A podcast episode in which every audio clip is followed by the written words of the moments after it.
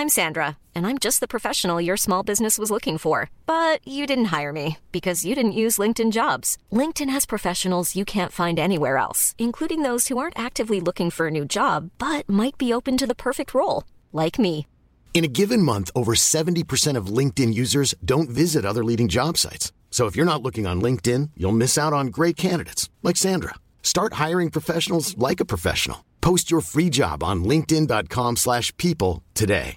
Jewelry isn't a gift you give just once. It's a way to remind your loved one of a beautiful moment every time they see it. Blue Nile can help you find the gift that says how you feel and says it beautifully with expert guidance and a wide assortment of jewelry of the highest quality at the best price. Go to BlueNile.com and experience the convenience of shopping Blue Nile, the original online jeweler since 1999. That's BlueNile.com to find the perfect jewelry gift for any occasion. BlueNile.com. Bonjour, c'est Jules Lavie pour Code Source, le podcast d'actualité du Parisien.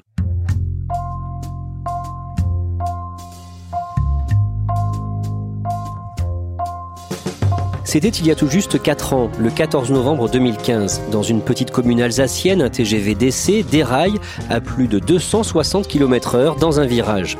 La catastrophe fait 11 morts, 42 blessés, dont 21 gravement touchés. Cinq personnes physiques ou morales, dont la SNCF, sont mises en examen dans ce dossier, mais cet accident a été occulté par les attentats du 13 novembre qui venaient d'endeuiller la France quelques heures plus tôt. Code Source vous raconte un drame oublié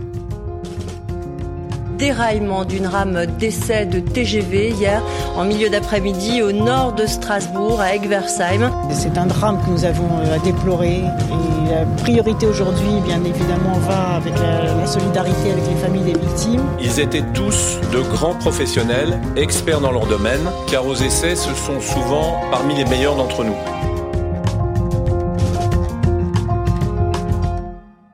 Vincent Verrier, vous êtes journaliste au service économie du Parisien, spécialiste transport. Cet accident va survenir alors que tout le monde est sous le choc après les attentats de Paris et Saint-Denis. Ce soir-là, je suis pas à Paris, je suis en province, mais donc le réflexe de tout journaliste dans ces cas-là, quand il y a un événement d'actualité, c'est d'appeler sa rédaction pour savoir si on peut éventuellement donner un coup de main ou éventuellement revenir à la rédaction, ce qui m'a pas été demandé.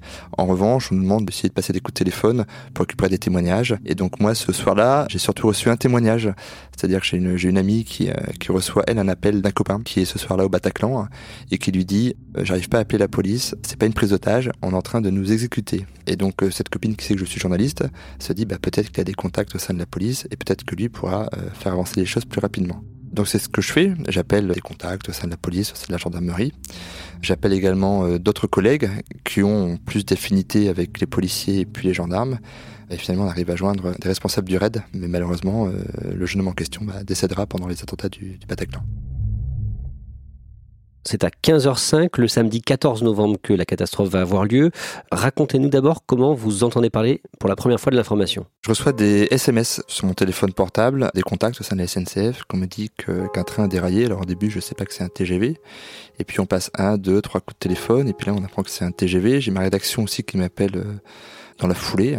Et donc on essaie de se renseigner pour savoir ce qui se passe. Alors bien évidemment, après ce qui s'est passé pendant la nuit, on imagine tous qu'il s'agit d'un attentat. Sauf que assez rapidement, en appelant la direction de la SNCF, l'idée d'un attentat disparaît petit à petit parce que le TGV euh, concerné est un TGV d'essai, c'est-à-dire que c'est pas un TGV commercial que vous pouvez prendre euh, pour aller jusqu'à jusqu'à Marseille, jusqu'à jusqu'à Bordeaux. C'est un TGV réservé aux, aux cheminots pour euh, tester la résistance d'une voie. Est-ce que vous allez euh, du coup travailler pour le Parisien sur euh, cet accident malgré les attentats? Encore une fois, je suis en province, hein, donc je, je travaille à distance, je passe des coups de téléphone pour savoir un petit peu ce qui se passe. Je passe des coups de téléphone au sein de la SNCF, au sein des services de secours dans l'est de la France, des cheminots qui résident dans l'est de la France pour essayer de comprendre ce qui se passe. Et du coup, ça va faire l'objet d'un article, mais j'imagine que le Parisien en parle beaucoup moins que si la catastrophe s'était produite dans une période normale. Alors moi, je rédige pour le lendemain un article qui doit faire 3000 signes, hein, ce qui est un article de taille moyenne, euh, grosso modo, avec une photo, c'est la moitié d'une page. Cet article est publié euh, en page 42. Pour ce jour-là, on publie un journal qui fait 44 pages, hein, ce qui est énorme. hein. D'habitude, c'est pas cette quantité-là. Mais donc l'article est publié en page 42. Il faut simplement s'imaginer que pour un tel drame, normalement, euh, ça fait la une du Parisien euh, au moins deux jours de suite. C'est un peu l'accident oublié? Oui, on peut dire complètement que c'est l'accident oublié. Il faut se, juste imaginer ce que c'est qu'un accident de TGV. Le TGV arrive dans les villes des Français au début des années 80. C'est un modèle, hein, c'est une fierté nationale, c'est une réussite industrielle qui a certes été compliquée à, vendre à, l'extérieur, mais en tout cas dans l'aménagement du, territoire a fortement contribué euh, à désenclaver euh, beaucoup de zones françaises. Donc là, pour la première fois de son histoire, le TGV a tué. Et ça, c'est une première. C'est vraiment un moyen de transport très sûr normalement. Il est extrêmement surveillé. On roule à 320 km heure, il hein. faut simplement euh, imaginer la prouesse. Et donc ce sont des machines qui sont euh, régulièrement euh, démontées, vérifiées pour s'assurer que tout fonctionne bien. Le réseau est lui également très surveillé, hein. c'est-à-dire que on fait circuler des trains à vide le matin très tôt hein, pour s'assurer qu'il n'y a pas d'objet, qu'il n'y a pas de problème sur la voie. S'il y avait un problème sur la voie à 320 km heure, ça pourrait faire des dégâts importants. La grande vitesse en France est extrêmement surveillée. Expliquez-nous dans quel contexte, pour la SNCF, dans l'Est de la France, cet essai va avoir lieu. Il faut savoir que lorsqu'on construit une, ligne grande vitesse, on la fait par tronçon. On fait pas tout d'un seul bloc parce que ça prend du temps, ça coûte cher, etc. Et donc, euh, au fil du temps, on rajoute des lignes où on peut circuler à 320 km heure. Et donc là, c'est ce qui s'est passé sur la partie Est. On a rajouté un tronçon de 100 km qu'il a fallu tester, vérifier, éprouver par des essais, s'assurer que les signaux se déclenchent convenablement, s'assurer que les rails sont bien posés, qu'elles sont pas trop pentues, ça tire pas trop à droite, pas trop à gauche, et qu'on est capable d'encaisser des survitesses. Alors pourquoi des survitesses? Parce qu'on n'est jamais à l'abri qu'un TGV par un problème de frein euh, s'emballe et donc on veut s'assurer que euh, le, train est capable de circuler à une vitesse supérieure à celle autorisée en cas de difficulté. Trois jours avant le drame, le 11 novembre, un premier essai a failli tourner à l'accident la rame d'essai avait déjà failli dérailler. Alors euh, comment ça se passe cette journée-là? Donc on est le, 11 novembre, un hein, jour férié. Alors pourquoi un jour férié? Parce que il y a moins de trains qui circulent, donc ça permet au TGV de euh, pouvoir circuler plus facilement. Alors même si le tronçon en question n'est pas ouvert à la circulation, il faut que le TGV puisse prendre de la vitesse. Et donc pour ça, il commence à prendre de la vitesse sur la partie ouverte à la circulation. Et donc là, on apprend que euh, lors de cette journée, la vitesse limite a été approchée. Il y a des vitesses à respecter pour qualifier cette voie. Et par trois fois, cette vitesse a été dépassée notamment une fois, où normalement la vitesse limite était de 230 km heure, et là ils ont roulé à 297 km heure, soit 67 km heure de plus par rapport à ce qui était prévu. Mais surtout, 297, c'est quasiment la limite de ce que peut encaisser la voie. C'est-à-dire que la vitesse maximale que ce type de voie pouvait encaisser à cet endroit précis, c'était 300 km heure. Et là, on a atteint 297 km heure. C'est-à-dire que si on, avait roulé à 302, 303, 304, probablement que le train aurait déjà déraillé. Que s'est-il passé à ce moment-là dans la cabine? On a une vidéo de ce premier test. Effectivement, il y avait une GoPro qui était installée, qui servait à voir un petit peu comment se comportait la voie. Elle était dirigée euh, vers l'extérieur, vers la vitre, hein, pour voir un peu comment le ballast, ce sont ces cailloux hein, que vous avez sur les voies, pour voir un peu comment ça réagissait, si le ballast s'envolait ou pas, voir si tout ça était bien maintenu. Et là, on entend le conducteur, euh, le, cadre euh, transport traction. Alors, qu'est-ce que c'est? C'est le, cheminot qui donne des consignes au conducteur, t'accélères, tu freines. Eh bien, on entend régulièrement freine, freine, freine, freine. 230, 230. Il maintenir le freinage. Il fallait le garder, il fallait pas le lâcher. Tu le lâches et le revient, tu perds un. Ah, il est pas facile celui-là. Hein. Ouais, d'accord. Pas d'abord, t'occupe pas. On sent qu'on n'est pas complètement serein. On sent qu'ils sont à la limite. On sent qu'ils sont à la limite, mais pourtant, il n'y a pas une prise de conscience d'être en danger.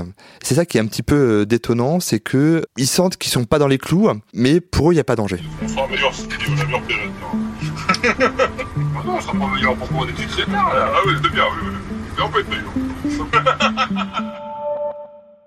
Qu'est-ce qui se passe après cet essai? Eh ben rien. Il ne se passe rien. C'est-à-dire que de ce qu'on comprend, c'est qu'il n'y a aucune prise de conscience qu'on a évité un drame ce jour-là. Et donc les essais se déroulent comme si de rien n'était.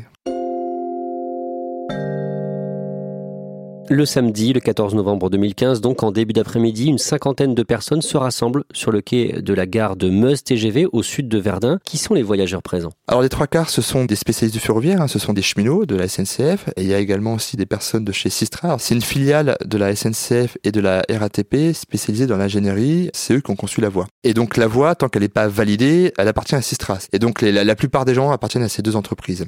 Mais chose particulière, on a en plus des invités. Alors extraordinaire parce que pour tout observateur, ça peut paraître étrange qu'un jour de travail, on fasse venir des gens de l'extérieur qui n'ont rien à faire là. Et quand je dis des gens de l'extérieur, il s'agit pas de d'autres entreprises, il s'agit de proches des personnes qui travaillent ce jour-là, des voisins, des amis, des enfants, des compagnes. Et donc c'est une dizaine de personnes à peu près qui vont monter dans ce train et participer à cette séance d'essai. Ces personnes, les proches des salariés de SNCF et Sistra, elles avaient le droit d'être là? C'est une tradition, c'est-à-dire que euh, de tout temps quasiment, euh, lorsque une nouvelle ligne est en phase terminale d'homologation, on invite des proches. Parfois, il y a même des élus hein, qui viennent parce que c'est un moment un peu exceptionnel. Donc, on est assez fiers hein, de montrer ce qu'on a réalisé.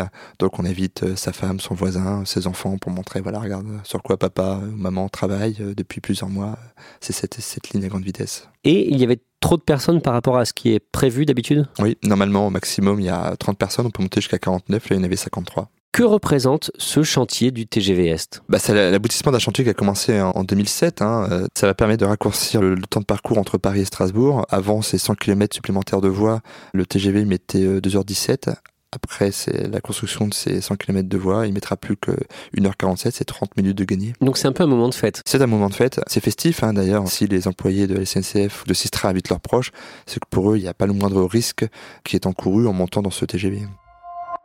Quelle est l'ambiance à bord du TGV On est content d'être là, euh, on a l'impression de participer à un moment un peu historique, mais en même temps, euh, on travaille. La rame TGV, c'est à peu près 8 cabines, hein. et dans la dernière, vous avez une cabine qui a été entièrement transformée en laboratoire. Il faut imaginer euh, une cabine de TGV dépourvue de ses sièges, où on a des ordinateurs, des écrans, des câbles qui circulent dans tous les sens.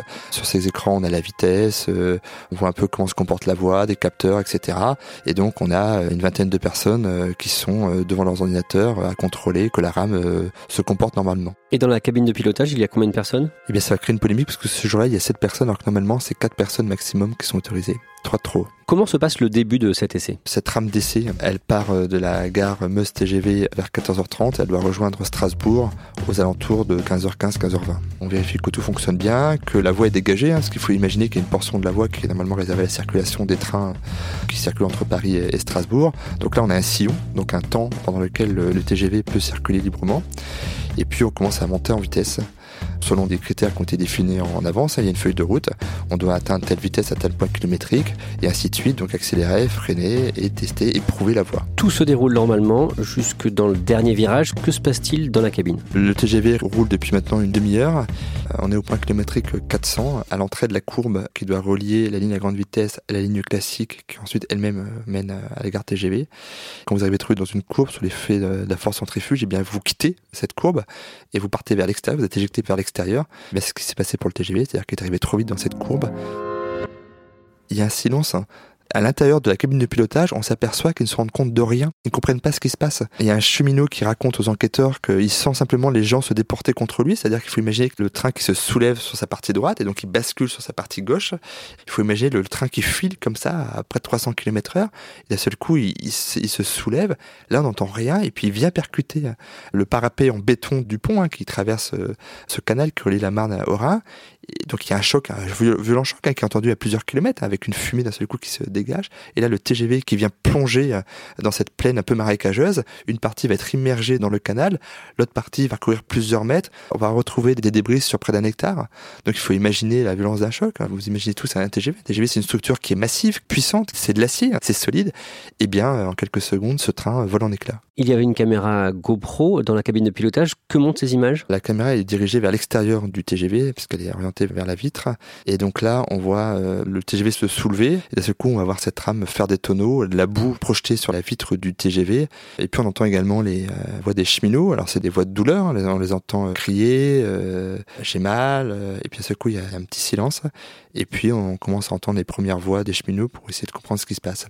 Et ce qui est un petit peu étonnant quand on entend tout ça, c'est qu'à aucun moment ils comprennent ce qui se passe. C'est-à-dire qu'entre le moment où euh, le TGV quitte les rails et le moment où euh, il est dans une espèce de plaine marécageuse euh, immobile, renversée, ils ont, pas compris, ils comprennent pas pourquoi le train a déraillé. Au début, ils imaginent qu'ils disent mais qu'est-ce qui s'est passé? On, on, on, roulait à la bonne vitesse. Ah, vous êtes d'accord euh, Qu'est-ce qui s'est passé? Qu'est-ce qui s'est passé euh, C'est quoi? C'est un problème technique On les entend comme ça se poser des questions. Ils ne savent pas du tout ce qui se passe. Ils sont éberlués, c'est-à-dire que euh, à aucun moment ils ont senti le danger. Et ça qui est stupéfiant, jamais il y a une prise de conscience de dire on est allé trop loin. Jamais. Pour eux, si le train a déraillé, c'est peut-être qu'il y a eu un problème technique. Que font les cheminots ensuite? Eh bien, on prend un petit peu de nouvelles des uns et des autres, hein, savoir un petit peu dans quel état euh, sont les personnes qui partagent la cabine de pilotage. On essaie d'appeler le secours et puis surtout on essaie de joindre Guillaume Pépi. À la SNCF, on fait euh, souvent appel au premier des cheminots, hein, qui est là en l'occurrence Guillaume Pépi. Il faut prévenir le chef. Il faut prévenir le chef. Il y a eu un accident, le TGV a déraillé. Il y a des victimes dans la cabine de pilotage ou les victimes sont plus à l'arrière du TGV Il y a des personnes qui sont blessées, notamment au genou, mais les victimes sont surtout dans la partie arrière, notamment dans le laboratoire. Le laboratoire qui se situé dans la huitième cabine. Le bilan est très lourd. Hein. 11 morts, 42 blessés. Très très lourd. Parmi les 11 morts, on a euh, 4 personnes de la SNCF, 5 personnes de Sistra, et puis 2 personnes euh, qui étaient des invités, 2 personnes qui ne travaillaient ni pour la SNCF ni pour Sistra. Et les boîtes noires vont être repêchées. On a des boîtes noires qui permettent, un peu comme dans les avions, de connaître les paramètres lors d'un drame. Et bien là, on s'aperçoit que le train roulait à 243 km heure au moment où il a, il a déraillé, alors qu'il aurait dû rouler à 176 km heure. 243 au lieu de 176 km heure, la différence est énorme. L'équipe de pilotage n'a pas freiné euh, comme elle aurait dû le faire. Elle a freiné trop tard. Le déraillement était inévitable. Et pourtant, les cheminots qui mènent ces essais, ce sont les meilleurs de l'entreprise. C'est l'élite, c'est ce qu'on fait de mieux euh, à la SNCF euh, pour piloter un train. Et bien malgré tout, euh, il y a eu un accident. Ce qui domine, c'est l'émotion. La famille cheminote tout entière est en état de choc. La famille est traumatisée par un accident qui n'a jamais eu lieu dans l'histoire de la grande vitesse. C'est la huitième ligne à grande vitesse qui est mise en service en France. Et il n'y a jamais eu pendant les phases de test, pendant les phases de mesure, pendant les phases d'essai, aucun euh, accident ou, incident sérieux. C'est un accident qui a beaucoup meurtri la, famille cheminote, hein, parce que euh, la sécurité, c'est vraiment l'ADN de la SNCF et des cheminots. Hein. La première chose qu'on apprend à cheminot, c'est à garantir la sécurité des trains, et donc chaque fois qu'il y a un déraillement, c'est un échec de l'entreprise. Qu'est-ce qui va changer après l'accident du TGV Est? Il y a une prise de conscience. La première chose, ce sera d'interdire les invités extérieurs. La deuxième chose, bah, de mettre un petit peu de rigueur dans tout ça, hein, d'organiser ça avec des briefings, de faire des retours d'expérience par rapport aux essais précédents. Euh, et puis, euh, il va également être décidé de mettre en place des dispositifs qui empêchent le train d'aller trop vite. Vous avez des systèmes qui empêchent le, le, le, train de dépasser une vitesse. Un système automatique qui bloque automatiquement le train pour faire ses essais en survitesse. Ces systèmes-là ont été annihilés. Et donc l'idée, c'est de plutôt que de les couper, et ben de les paramétrer autrement, c'est-à-dire de permettre ces essais en survitesse, mais pas permettre une vitesse trop importante qui pourrait entraîner un déraillement. Après cet accident, plusieurs personnes ont été mises en examen trois personnes physiques, le conducteur, le cheminot qui pilotait le TGV à ce moment-là, le cadre transport-traction, qui est un peu son supérieur hiérarchique, était également dans la cabine de pilotage. Et puis vous avez un employé de Sistra.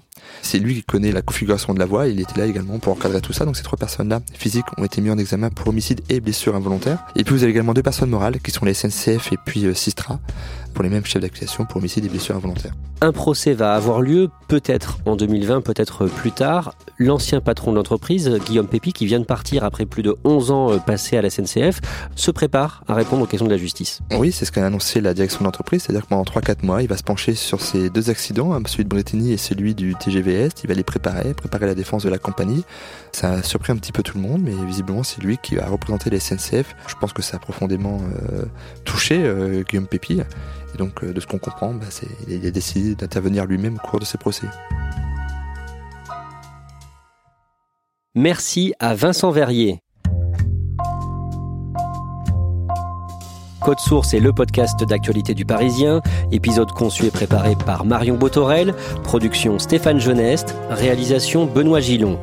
Si vous aimez Code Source, n'hésitez pas à en parler à vos proches ou sur les réseaux sociaux. Nous sommes disponibles chaque soir à 18h sur leparisien.fr, toutes les applications de podcast, mais aussi Deezer et Spotify.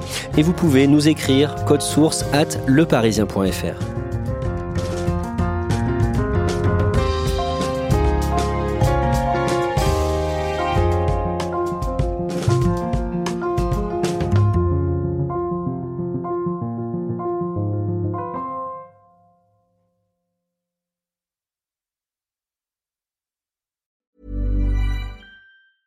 Hey, it's Danny Pellegrino from Everything Iconic. Ready to upgrade your style game without blowing your budget? Check out Quince. They've got all the good stuff shirts and polos, activewear, and fine leather goods, all at 50 to 80% less than other high end brands. And the best part? They're all about safe, ethical, and responsible manufacturing. Get that luxury vibe without the luxury price tag. Hit up quince.com slash upgrade for free shipping and 365 day returns on your next order. That's quince.com slash upgrade. Hi, I'm Daniel, founder of Pretty Litter. Cats and cat owners deserve better than any old fashioned litter. That's why I teamed up with scientists and veterinarians to create Pretty Litter. Its innovative crystal formula has superior odor control and weighs up to 80% less than clay litter. Pretty Litter even monitors health by changing colors to help detect early signs of potential illness. It's the world's smartest kitty litter. Go to prettylitter.com and use code ACAST for 20% off your first order and a free cat toy. Terms and conditions apply. See site for details.